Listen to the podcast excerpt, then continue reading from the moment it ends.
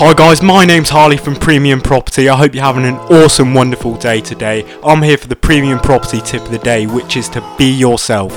Get comfortable in your own skin. Everyone in property is so supportive, and if you can act how you usually would, this will allow you to come out of your shell and be more confident, ultimately leading you to more property deals. That's the tip of the day, guys. Hope you have an awesome day, and most of all, stay premium.